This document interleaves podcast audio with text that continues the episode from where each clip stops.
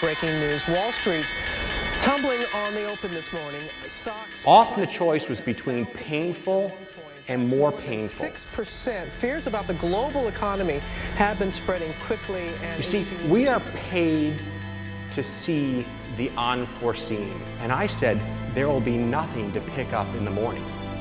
We're going to get this done. Empiezan los FinPix. Soy Mariano Angulo, esto es No Financieros y vamos al lío. ¡Que invierta su puta madre! but they should be. It's estimated that 200 million people have died, probably by the time I finish this talk. But the complications of COVID 19, like lung scarring and heart damage, could become the next deniable pre existing condition for over 6 million Americans. Hola no financieros, arrancamos semana con Joe Biden, Sleepy Biden. Aquí dice que, que si van a morir 200 millones de personas cuando él haya acabado el discurso. Luego suelta otra cifra de 6 millones y bueno, pues este es el, el que tiene que vencer a, Trump. Mm, En fin, esto lo había sacado un tweet que alguien, que alguien ponía en plan de...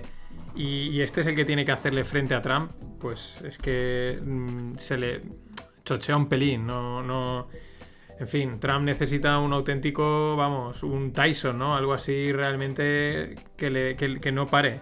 Pero bueno, eh, con el COVID, arrancando como ha venido Biden, pues en Dublín también sé que están empezando, los han confinado.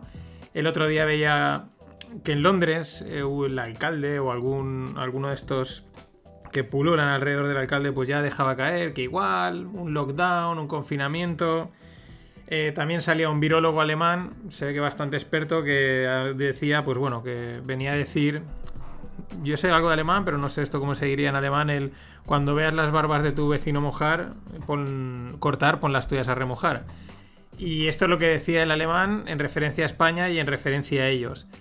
En fin, pues esto va haciendo su marcha. los datos son, son muy dispares porque hay muchos contagios, pero parece ser que muertos hay muy, muy pocos en, en comparación con los que había en marzo.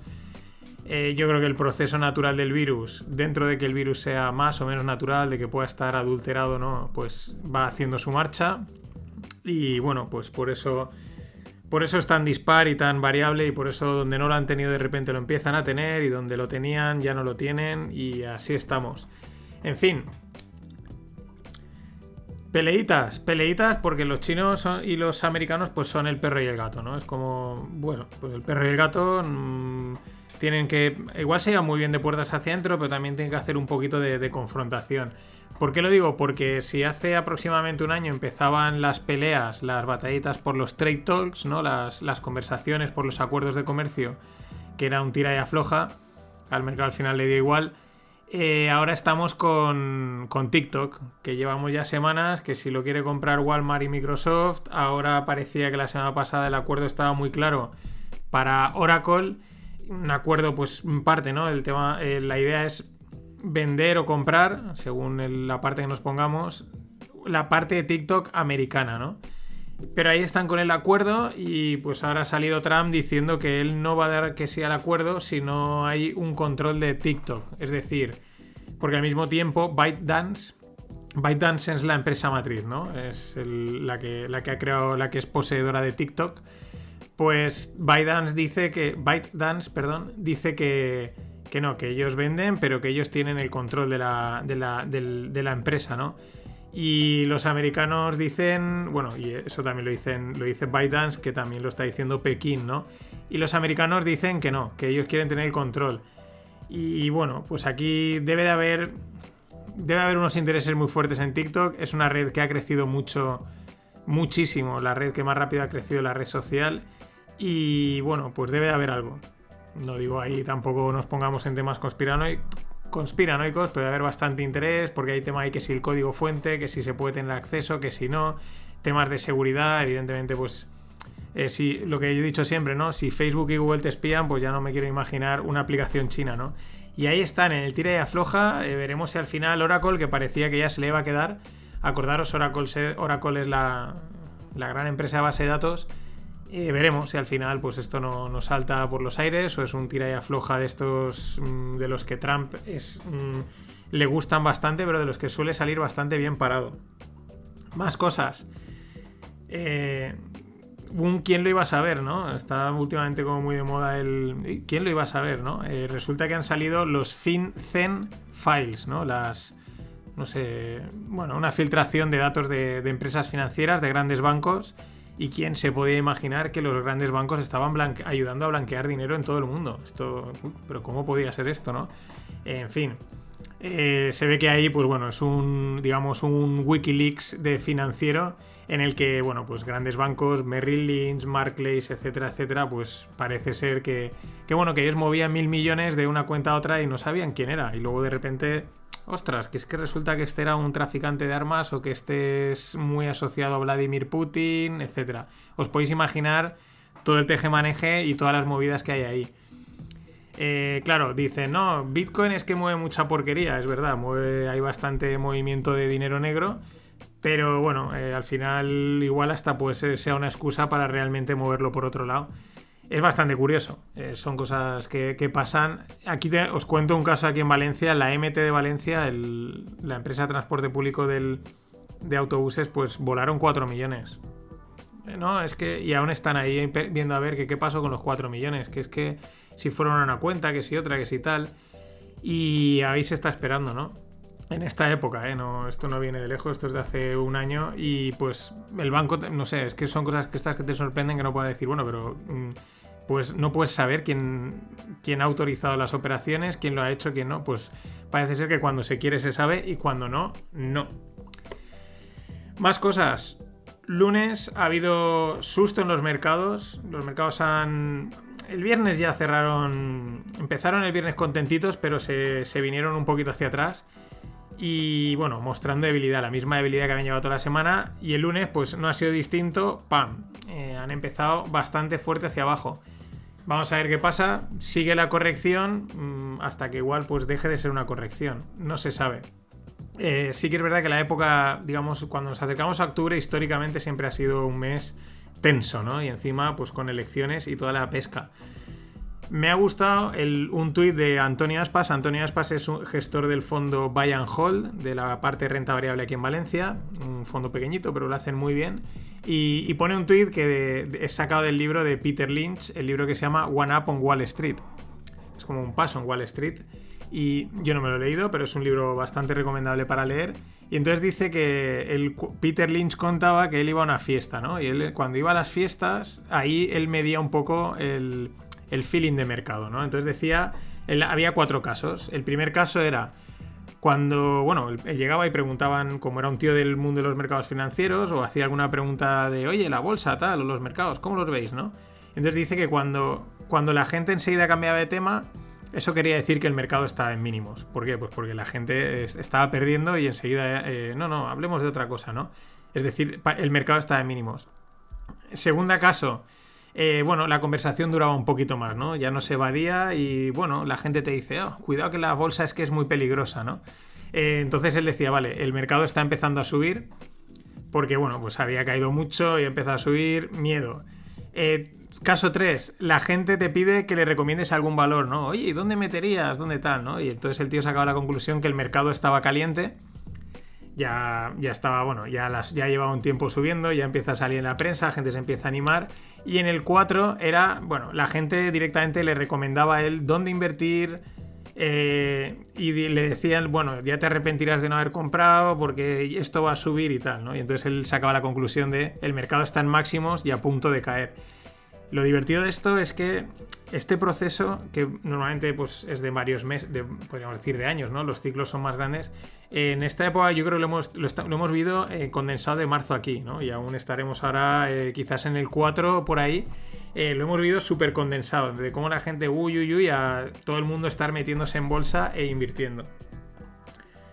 Pasamos con cosillas FinPix de empresas. Facebook Balance saca una suite business, ¿no? bueno, una parte así para, para que las pequeñas empresas puedan gestionarse su, página de, de, Facebook de una forma integrada, recibir mensajes. Sí, sí, como lo oís, o sea, con toda la cara. Llevan años Y ahora te lo venden como una novedad y dices, pero si es que mm, si esto ya estaba, o sea, quiero decir, si esto ya lo tenéis, lo que pasa es que tenéis que mejorarlo, porque era, si alguno os habéis hecho alguna página de, de negocio y la habéis gestionado, veréis que el panel ese es un poco bastante, bastante malo, ¿no? Es como hace poco que los tíos de Facebook sacaron el, como un Facebook o una red social para universidades, ¿no? Y entonces la gente decía, Facebook saca Facebook, porque si, si alguno, si, si os acordáis, pues la, idea original de Facebook era una red social para que quería Zuckerberg en teoría para ligar con dentro de, de las universidades, ¿no? Entonces decía la broma de Facebook saca Facebook. Más cosas. Dimite el CEO de Nicola Trax. Eh, Nicola Trax es el Tesla, digamos, de los camiones, por, por abreviarlo, ¿no? Camiones así de transporte grandes, súper modernos, etc. Eh, cosas, pues empezó a cotizar en bolsa hace unos meses, no tienen ni un camión en producción, eran renders, eran, mirad, mirad lo bonitos que van a quedar, ¿no? Como un póster y ya estaba disparadísima. El tío ha dimitido bueno, veremos a ver. Aún no han dicho muy bien las causas, pero bueno, pues igual o es que era toda una mentira y el tío tenía mucha presión, o yo qué sé, pero es bastante curioso, ¿no? Que haya, haya dimitido y, y dale, hasta luego, Lucas. Más cosas. Eh, Costco, ¿vale? Nos venimos a España. Mm, Costco es eh, una empresa americana de Costco Wholesale, ¿no? De, venden de todo, ¿no? Son como unos grandes almacenes, pero no estilo el corte inglés, sino más bien estilo hipercore, podríamos decir, ¿no? Eh, por lo que he leído, donde hay de todo. Hay de todo, ah, pero no por plantas, ¿no? Como en un mismo sitio está todo. Y bueno, llevan ya en España un tiempo y van a abrir, planean un cuarto, un cuarto un cuarto establecimiento justo aquí cerca de Valencia, en Paterna, para el 2023. Se sumarían al de Getafe, Las Rozas y Sevilla. ¿Por qué comento lo de Costco? Porque me llama mucho la atención porque Charlie Munger, el socio de, Warren Buffett, es una de las que el tío está muy invertido y es una de las que ve como potencial para plantarle un poco de cara a Amazon. Mm, en, en la parte de distribución y tal, alguna vez lo ha dicho que, que él ve muy interesante y que mucho cuidado con Costco es verdad que por lo que está leyendo, pues en España les ha costado, llevan desde el 2014 o 2013 intentando entrar y parece que les está costando bastante, ¿no? Mm, de hecho, no se van a conocer y si entráis en la página, en cosco.es o algo así, eh, bueno, si ponéis Costco os va a salir España, eh, se pueden comprar cosas y tienen de todo, pero son de estas cosas que a veces, pero ojo porque estos mmm, igual les cuesta, pero luego cogen carrerilla. Y pasamos a, a las startups, ¿no?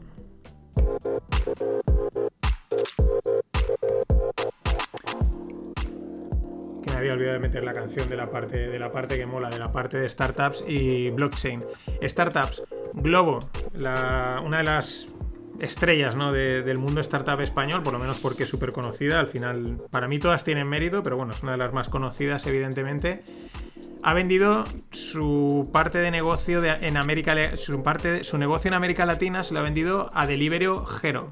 Delivery Hero, perdón. Por 230 millones. Va a ser que parece que va a centrarse en, en Europa y, y parte de Asia. Bueno, pues esto pues probablemente... Bueno, este tipo de acuerdos realmente mmm, hace poco estuve leyendo, oyendo, perdón, un par de podcasts sobre, sobre fusiones, adquisiciones, compras de startups y este tipo de acuerdos no son, ah, venga, rápido, eh, te vendo, ¿no? Son cosas que probablemente llevan, llevan haciendo desde hace, planeando desde hace tiempo. Quizás el COVID lo haya acelerado, pero bueno, bueno, desinvierte en 230 millones no está nada mal. Eso les va a dar para, a, a, la parte de la empresa que, es, que los que se lo hayan llevado, pues la propia empresa, pues es una inyección de pasta bastante buena. Y bueno, de momento una ronda para empezar la semana. Ronda de 800.000 euros para Dolnai. Dolnai, acabado en Y. Eh, ¿Qué hacen? Optimización publicitaria, es decir, bueno, con aplicando lo que ya os sabéis de memoria, inteligencia artificial, deep tech, mmm, ponen predicción, porque yo creo que ahí en el artículo ya les daba palo poner machine learning que sí, que son cosas que se gastan, pero al final mola porque todo el mundo la está haciendo. Y bueno, eso lo aplican a la gestión publicitaria, pues para aumentar sobre todo los ROIs, que son el Return Over Investment, ¿no? Al final tú inviertes mil euros en una campaña publicitaria, bueno, pero ¿cuánto ingresa? ¿Cuánto he facturado? Pues ese es el ROI. Y mejorar la gestión del marketing, etcétera. Pues bueno, utilizando Deep Tech y tecnología. Más cosas. Blockchain. Bueno, la semana pasada Uniswap, que es un Uniswap es un pool de liquidez que, bueno, es un protocolo, ¿vale? El otro día os contaba, hay mil protocolos y al final, pues en, el- en este, la gente aportaba monedas y luego permitían intercambios entre monedas. Bueno, así simplificado, ¿no? De una manera, además, eh, código, digamos, abierto, no había nadie por detrás, era, bueno, como un, como un proyecto por amor al arte, pero que había, había estado muy bien hecho y había cogido bastante, pues se está usando bastante, ¿no? El tema es que aparece por ahí, que ya os contaré un poquito más en detalle cuando se vayan aclarando las cosas, un tal SushiSwap, de sushi, de- del japonés. Y bueno, empieza como a, a- a hacer una propuesta en la que empieza a irse dinero de Uniswap a SushiSwap. Entonces, estos dijeron, bueno, pues para un poco competir y para que no nos quiten, se vaya todo el dinero, ¿no? A la competencia, emitieron tokens, dieron tokens de Uniswap a la gente que había utilizado Uniswap antes del 1 de septiembre, ¿no? Solo por haberlo utilizado tú recibías unos tokens de Uniswaps, los Unis. Bueno, pues recibías gratuitamente al valor de mercado porque salieron a cotizar casi 1.200 dólares, incluso llegaron a subir más dinero, llegó a ser más dinero. Así, por la cara. Bueno, por la cara, si eres americano también te los te hubieses llevado en el momento de la pandemia porque repartieron el paycheck de unos 1.200 dólares. Pero bueno, por haberlo utilizado, pues bueno, una manera de que no se fuese el dinero, de, de defenderse, sacaron el, este token. ¿Qué es lo que ha pasado? Pues que, bueno, de momento no ha pasado nada. Simplemente es que parece ser que la SEC, acordaros que es como es el órgano supervisor americano, aquí está la CNMV, la Comisión Nacional del Mercado de Valores, pues la SEC en Estados Unidos, pues tiene algo que decir, porque puede que este token sea considerado una security.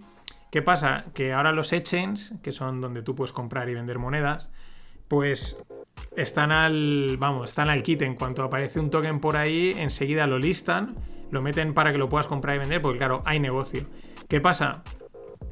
Que antes, digamos, iban un poco más tranquilos, ¿no? Se esperaban a que un token o, una, un coin, una criptomoneda, pues mm, se comerciase, se moviese, etcétera, y, y ya tranquilamente cuando sabemos que esto la gente lo quiere, lo metemos, ¿no? Ahora como es una locura, dámelo y lo meto para adentro.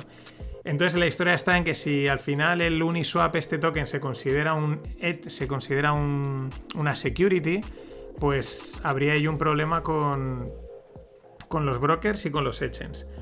En fin, cosas del mundo Uniswap y otra cosa más. Eh, vale, ex banqueros de, de altos vuelos, del HSBC, de Citigroup, de Merrill Lynch, etcétera, pues han, montado un fondo de, para invertir en cripto de 50, con 50 millones de, dólares, que para ellos será calderilla probablemente. Dos cosas, pues bueno, ¿dónde está el negocio en los fondos de inversión? En las comisiones, es decir, aquí hay dos cosas. Verán, vale, que hay interés de gente por invertir, entonces, pues oye, monto un fondo, me das dinero, lo gestiono y cobro comisión. Y cuanto más dinero gestione, más comisión tengo y más dinero gano en realidad. Independientemente de que el fondo vaya bien o vaya mal. Es verdad que si el fondo va bien, pues captas más dinero, ¿no? Y ahí es donde yo creo que está el juego de esta gente. Aparte que es, ver- es verdad que hay proyectos, ya lo he dicho, hay mucha hay mucho riesgo de tecnología, de regulación, de mercado, ¿vale? Son varios riesgos, pero hay proyectos que, si la cosa cuaja, pueden ir para adelante y pueden ser muy interesantes. Y nada, por último, una anécdota que me ha llamado bastante la atención, que fuera un poco de todo contexto, pero me ha llamado la atención. Desde Ciudad del Cabo, de la Universidad de Ciudad del Cabo, pues han estado estudiando los gatos, ¿no? Les han puesto cámaras a los gatos y han llegado a la conclusión de que los gatos al año matan una media de 90 animales. Y entonces ahora se están dando cuenta que eh, los gatos eh, están perjudicando a la fauna de especies raras de la zona. Y esto es lo que me llama la atención, porque al final, eh, si hay muchos gatos, si hay pocos gatos, porque hay pocos gatos, si hay muchos gatos, porque hay muchos gatos. Y ojo con los gatos, que no sé si sabéis, pero es el animal más buscado en internet. Hay gente que es realmente fanática de los gatos, pero son cazadores. Como decía un. Creo que era un biólogo, decía: si tu gato fuese igual de grande que un tigre, no dudes que intentaría comerte. Nada más. Eh, hasta mañana.